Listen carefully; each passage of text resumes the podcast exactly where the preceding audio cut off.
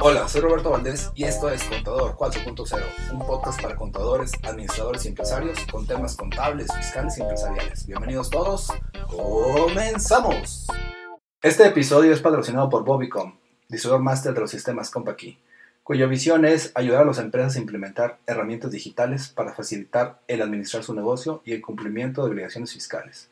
Para contactarlos, por favor, marca los teléfonos 844-488-3930 o 33. Al correo electrónico también puedes contactarlos con contacto arroba bobicon.net y al WhatsApp 844-103-5595.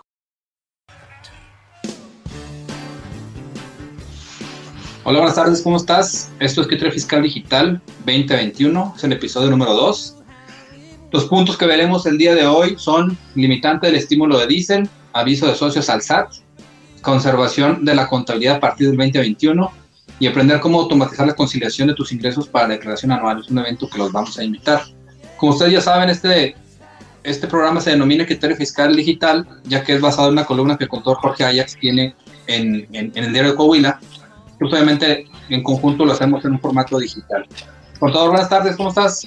Muy buenas tardes, don Robert. Muy buenas tardes a, a las personas que nos hacen el favor de estar siguiendo. Eh, pues eh, de nuevo en esta semana con novedades, ya sabes, de, tipo fiscal, muy interesantes que vamos a estar comentando con todos ustedes. Es correcto, aprovechando con todo, ahorita platicamos antes de entrar que estamos trabajando en, en en, mejorar todo esto y, que sea más ágil para la gente este el 2021. Entonces aprovecho aquí en la, en la presentación que estoy poniendo para mostrarles que obviamente tenemos en YouTube, en el canal, en este caso de Bobicom, todos los, los programas que hemos transmitido, el video de, de criterio fiscal digital, algunos otros videos que de repente subimos por parte de Bobicom. Recordarle del podcast que tenemos, que en este caso ese es el tuyo, contador, que se llama Criterio Fiscal Digital de Taxman. Entonces también para que lo busquen en Spotify, a veces es fácil encontrarlo por ahí. Si no les gusta ver el video o no tienen tiempo, pueden escucharlo en el carro, también lo pueden hacer a través de Spotify. Eh, obviamente la página de... Ya tenemos una página oficial, contador, vamos a empezar a alimentarla en Facebook de Criterio Fiscal Digital, también para que la busquen y estamos por crear un grupo. La intención de este grupo es que ustedes puedan encontrar todas las noticias que vemos con el, contador y yo aquí en Criterio Fiscal Digital de forma inmediata y, sin basura. ¿A qué me refiero? Es decir, a veces batallamos mucho para encontrar en Internet información confiable. Esta va a ser información confiable y probablemente va a estar en, una, en un solo lugar, en este caso la página y el grupo de Criterio Fiscal Digital. ¿Qué te parece, contador? Excelente, yo creo que va a ser una, una forma más eh, accesible de, estar en contacto con, eh, pues, eh, con todos los interesados en este tipo de tema y digo que eso va a abonar en tener una retroalimentación más efectiva, ¿no? Es correcto, contador. Sí, obviamente, eh, la intención es que toda la gente que nos ve, pues, obviamente, nos dé su opinión y ve, viendo cómo, ir viendo cómo podemos mejorar ahí a través del paso del tiempo. ¿Te parece bien, contador? Podemos iniciar con el punto uno, es la limitante del estímulo al diésel. Claro que sí, eh, pues efectivamente eh, este tema que fue el que se publicó el lunes pasado, ya como bien lo comentabas eh, a través de, la página del diario de Coahuila, pueden ustedes encontrar este, este tema por ahí en la, pues en la página del diario de Coahuila. Cada lunes por ahí lo, lo pueden buscar. Y en esta ocasión, Robert, me, me, enfoqué a, a un tema eh, de eh, una respuesta a, un cuestionamiento de, los síndicos del contribuyente. Del, contribuyente. Eh, en este caso, la, la, pregunta fue, o el cuestionamiento por parte de los síndicos del contribuyente, fue en relación con una reforma que tuvo lugar en el 2020 respecto al estímulo fiscal del diésel exclusivamente para el tema de la maquinaria. Eh, quiero mencionar que este no aplica, es decir, no, esto no le afecta, no que no le aplique, no afecta al estímulo fiscal de los transportistas. Esto es diferente, es una fracción diferente. Estamos hablando del diésel que se utiliza en maquinaria eh, para, eh, en, la, industria, ¿no? que pudiera ser a lo mejor en el tipo de maquinaria de construcción, en la maquinaria del de, giro de la minería, etcétera. Es decir, máquinas que utilicen diésel para su funcionamiento. En este caso, el año pasado se estableció que este estímulo del diésel para maquinaria solamente aplicaba o aplica a empresas que tuvieran ingresos hasta 60 millones de pesos. Hasta el 2019 no había un límite de ingresos. Independientemente de los ingresos, las empresas que utilizaran diésel en maquinaria lo pudieran utilizar este, este estímulo. Pero el año pasado pusieron una limitante, 60 millones de pesos de ingresos anuales.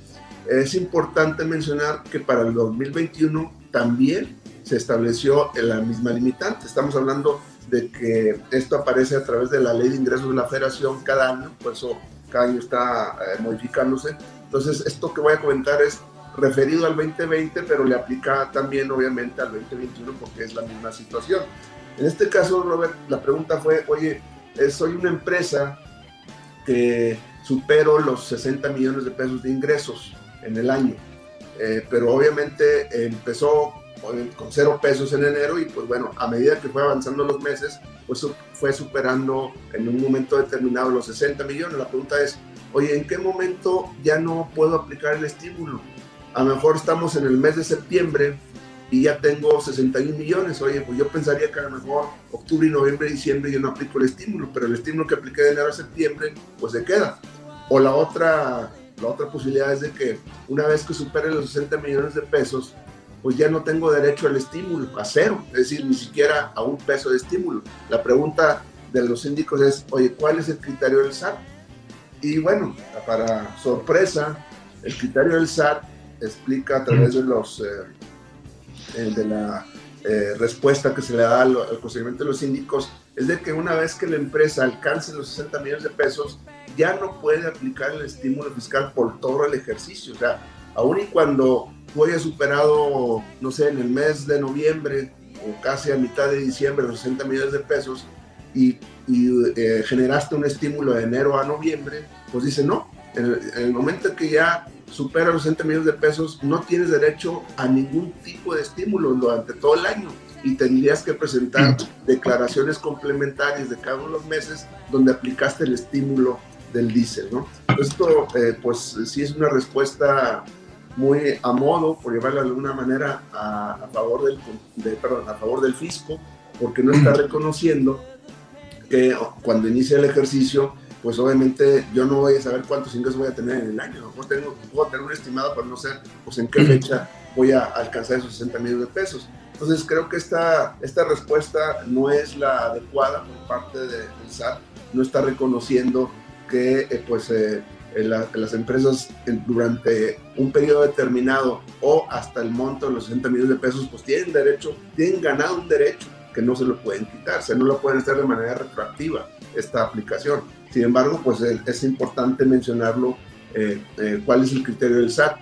Eh, obviamente es un criterio mostrado o establecido en, la, en el esquema de síndicos, que no es, no es, no tiene peso legal, pero sabemos entonces cuál es el criterio del SAT. En todo caso, el contribuyente que no esté de acuerdo, desde mi punto de vista, yo creo que sí es totalmente combatible en una auditoría o en una revisión eh, o inclusive en, los tribunales porque no, no, es, no, no, puede aplicar la autoridad de manera retroactiva una, eh, un derecho que, eh, que se le está dando al contribuyente. Entonces, creo que esta parte es muy importante. Voy a repetir, este tema solamente le aplica a empresas que utilizan diésel en maquinaria.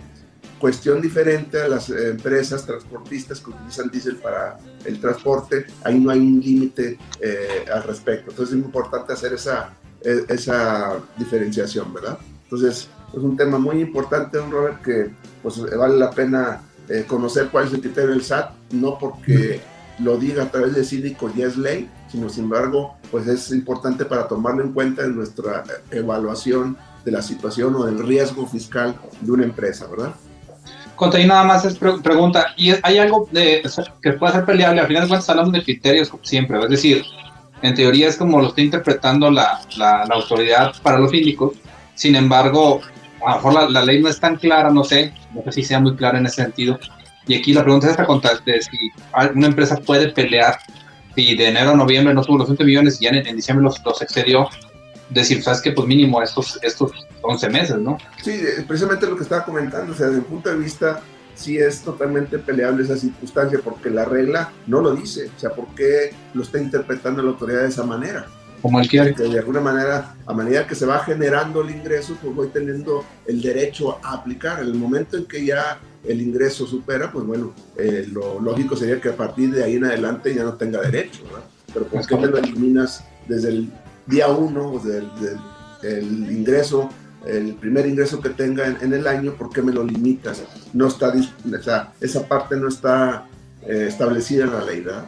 Perfecto, Bueno, pues está claro entonces. En el, ahora el siguiente punto va a ser aviso de socios al SAT, contador. Sí, bueno, eh, en este caso, eh, recordamos el año pasado ya se estableció este, esta obligación por parte de los, eh, de los contribuyentes de presentar un aviso donde manifestemos quiénes son los socios de una, de una empresa.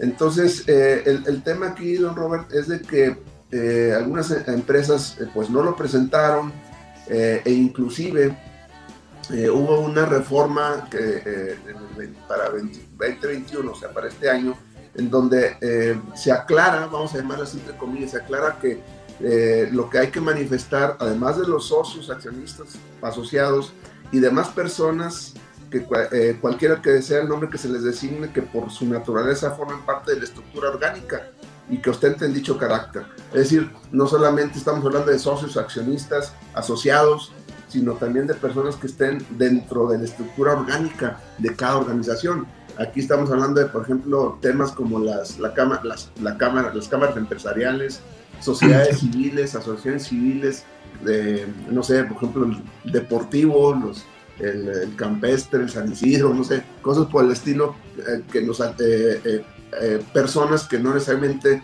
son socios accionistas, sino que forman parte de la estructura, el gerente, este, los directivos, etcétera, ¿no? Entonces es una parte muy interesante pero el, tema aquí, don Robert, es de que se está estableciendo que em, las, eh, eh, las empresas que no presentaron el aviso el año pasado por X circunstancia, se le está dando una última llamada, por llamarla de alguna manera, eh, para presentar ese aviso a más tardar el 31 de marzo de este año 2021. Es decir, si por alguna razón no se presentó el año pasado este aviso, que eh, se, venció por ahí a mitad de año, eh, hacia el año pasado, pues está dando la oportunidad de que se presente a más tardar el 31 de marzo del 2021. Esto conforme a la miscelánea fiscal del, para este año. Y también otro tema relacionado con esto es de que eh, si hay una modificación de, de, perdón, de socios en este periodo de enero eh, durante el ejercicio 2021. En lugar, eh, la, la, ley habla de que tenemos que presentar el aviso, nos da, si mal recuerdo, no sé, 15 días para presentar el aviso después de la modificación, pero en este caso me bueno, no te preocupes, las modificaciones que hayas tenido durante el año 2020, eh, perdón, 2021, eh, preséntala más tardar el día 30 de septiembre del 2021, es decir, no precisamente dentro de esos eh, esos días que me dan adicionales para presentar el aviso. Entonces aquí yo creo que la fecha anotada, don Robert, es 31 de marzo. Eh, las empresas que por alguna razón eh, no presentaron este aviso o que a la luz de la modificación que está teniendo el Código Fiscal de la Federación, el artículo 27, a partir de este 2021, pues tienen oportunidad de presentar el aviso más tardar el 31 de marzo. Recordar, eh, obviamente hay sanciones por no presentarlo y también pudiera caber la posibilidad de que le puedan cancelar el sello digital por no estar al corriente de sus obligaciones fiscales, entre ellas la de presentar los avisos al SAT. Entonces, es importante tomar nota de esto, don Robert, y eh, marcar la fecha 39 de marzo de 2021 para tener presentado este aviso de socios. Correcto, y pues nada más, obviamente el enfoque ahí sería el tema de, los sellos, ¿no? Es decir, el, no perder la capacidad de emitir facturas electrónicas por no presentar ese aviso. Es como, te estoy avisando con tiempo, tienes tres meses más para ponerte al día. Si no lo haces, puedes dejar de emitir facturas. Es correcto. Es correcto. Bueno, me queda claro con todo. El último punto que tenemos por ahí es conservación de contabilidad del 2021. En este caso, Robert, me voy a referir a una modificación que tuvo el Código Fiscal de la Federación en el artículo 30, solamente para eh, puntualizar eh, lo que se debe considerar como contabilidad. A lo mejor tenemos la idea que solamente son los libros contables, los libros sociales, pero lo, que, lo que es el concepto de contabilidad es todavía más amplio, ¿no? Y, y este 2021 se amplió todavía eh, eh, más, ¿no? El concepto de contabilidad. ¿Por qué? Porque resulta ser que conforme a la modificación de este artículo 30, eh, se, se, debe de, en, el momento que hay un aumento de capital de una empresa, además de tener que guardar o conservar las actas de asamblea que establece este aumento de capital, tenemos que guardar los estados de cuenta bancarios donde se refleja el, ese, ese pago de la, eh, del aumento del capital, es decir, tenemos que conservar la, eh, los estados de cuenta, no los podemos este, eh, pues, tirar, vamos a llamarle de esa manera, o esconder, esconder.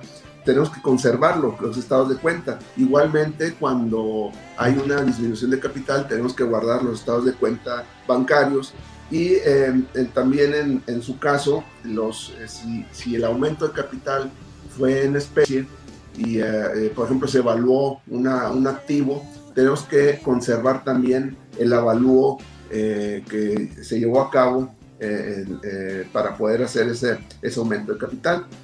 también nos señala que debemos de conservar los registros contables. en el caso de una capitalización de pasivos, nos, nos obliga, nos están obligando a tener una, eh, eh, un soporte de esos pasivos, de esos pasivos que están motivando la capitalización correspondiente.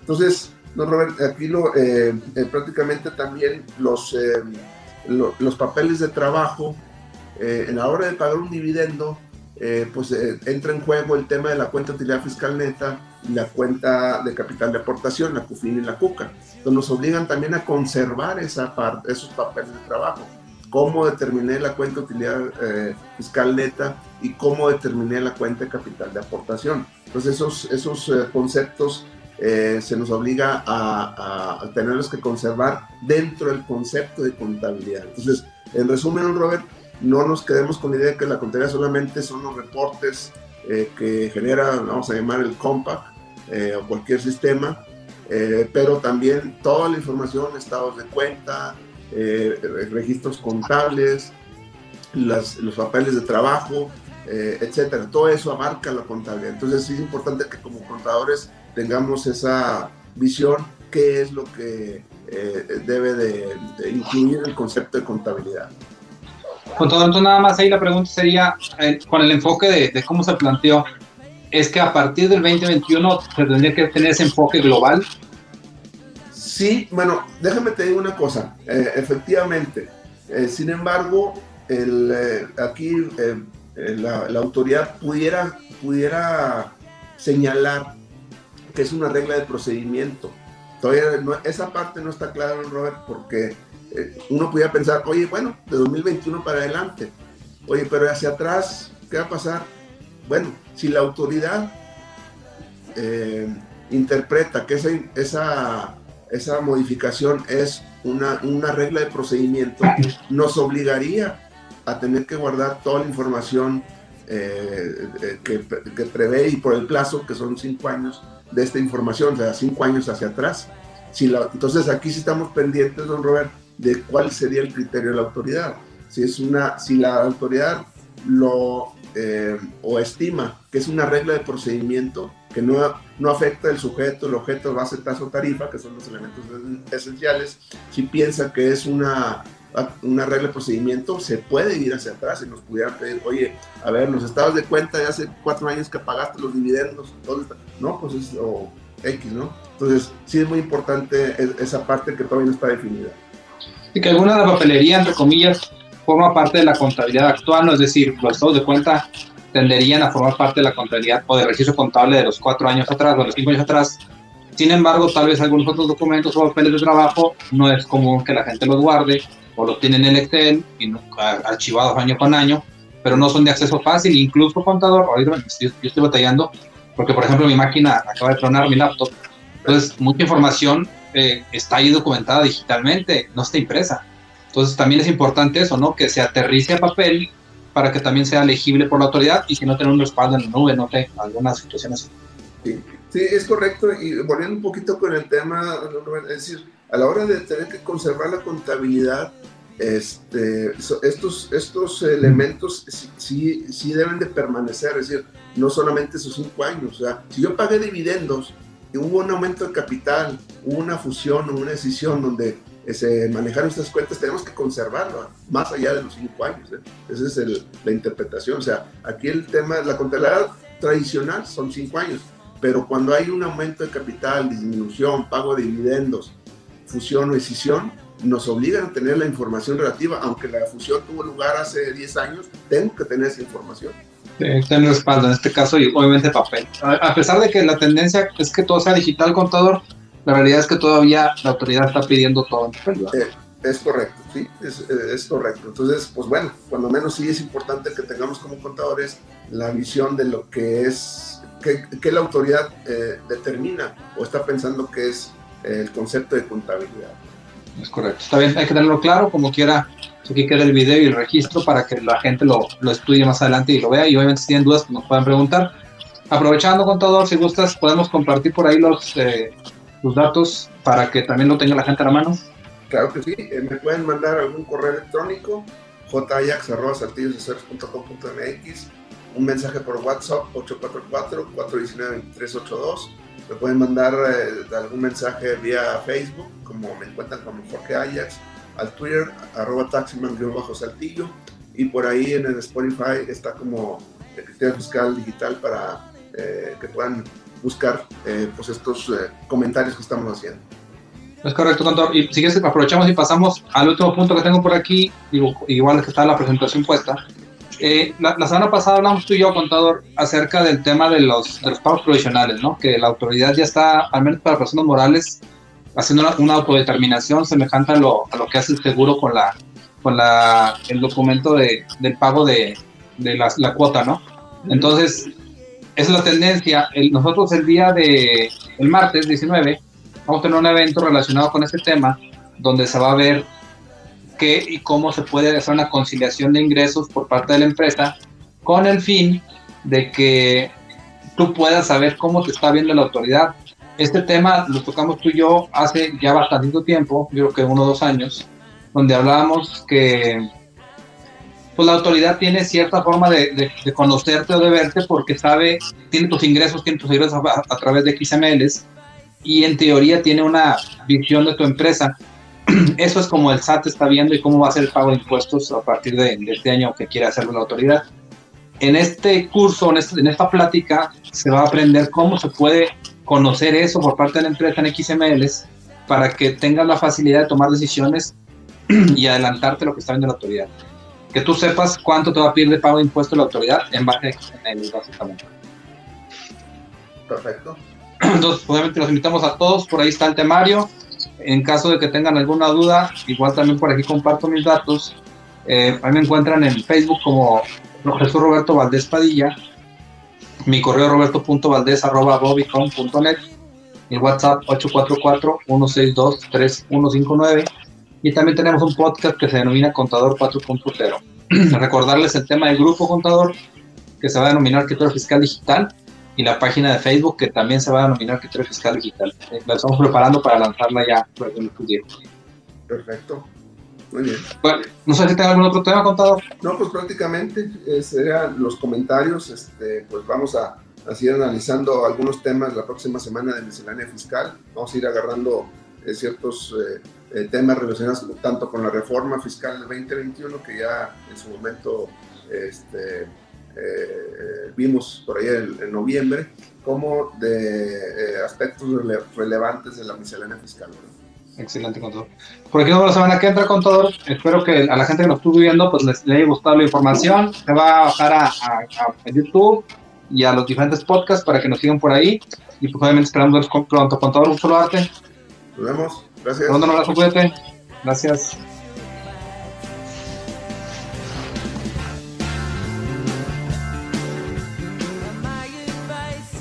Me gustaría invitarte a escribir una reseña sobre Contador 4.0. Esto es para que más personas puedan descubrir este podcast. También te pido me sigas en redes sociales como Jesús Roberto Valdés Padilla, en mi Instagram como Bobicom o Roberto Valdés. Y que pues, obviamente nos apoyes si nos des un, un me gusta Gracias por escucharnos y nos vemos la próxima. Saludos.